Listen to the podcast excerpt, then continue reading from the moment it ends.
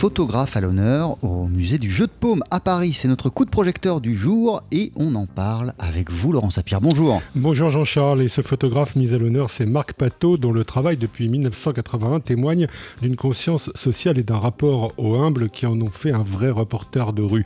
Le titre de l'installation qui lui est consacré vaut d'ailleurs manifeste de proche en proche et c'est à voir jusqu'au 22 septembre. Et ça aurait pu euh, aussi s'appeler de corps en corps. C'est vrai, Marc Pateau a d'ailleurs entrepris dans les années 86-87 une série de photographies de son propre corps pour dénoncer l'apartheid en Afrique du Sud, des photos de son ventre plus précisément, euh, de manière à reproduire en lui-même la violence infligée aux Noirs d'Afrique du Sud. Cette vocation au corps au corps lui est venue en fait cinq ans plus tôt lorsqu'il est intervenu comme infirmier photographe dans un hôpital de jour d'Aubervilliers en Seine-Saint-Denis. Je voulais être photographe, je rentre dans une agence de, presse, Viva, je me débrouille comme je peux et puis euh, je m'aperçois très vite que c'est pas c'est pas mon truc. Je pars en Pologne pour eux, tout ça. Enfin, il y a les événements de Gdansk.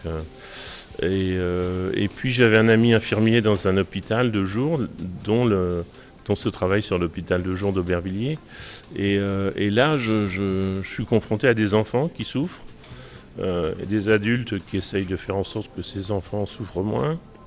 Et, je comprends que le, rôle du, enfin mon rôle le rôle du photographe, je ne sais pas, mais mon rôle, ça ne va pas être celui de, dénoncer l'enfermement ou l'asile, etc. Mais plutôt au contraire de, me mettre au travail et d'essayer de, produire des choses. Donc je donne des appareils photo aux enfants et ils commencent à produire des images qui sont extraordinaires. Marc Pateau, lentille de pardon, pas question pour lui d'esthétiser le handicap ou la folie. Son idée fixe, en fait, c'est de montrer qu'un portrait, ce n'est pas seulement un visage. À un moment donné, un enfant, je donne un appareil photo à un enfant, il prend l'appareil photo et il le met sous son cou et il fait des photos en me regardant. Comme si la photographie passait par son visage, enfin tu vois, euh, ne passait plus par le, par le viseur de l'appareil photo, puisqu'il est, il est bloqué sous son cou, tu vois. Et donc il me regarde en souriant et il prend des photos. Et donc je comprends que euh, effectivement la photographie ça peut être ça. Ça, peut être, ça peut être euh, quelque chose qui échappe à la pleine conscience du photographe, qui échappe au cadre, qui échappe à une espèce de volonté de couper le monde, etc. La photographie, ça peut être un rapport de corps à corps. Comment je mets mon corps face au corps d'un autre? Alors je travaille en plus avec une chambre photographique, donc un truc assez, assez gros, avec un voile noir. Je me mets sous le voile noir et je suis à, à 30 cm de la personne, tu vois. Donc c'est c'est quand même assez massif. Et, donc du coup, je ne peux pas éviter de penser que la photographie, c'est avant tout un rapport de corps.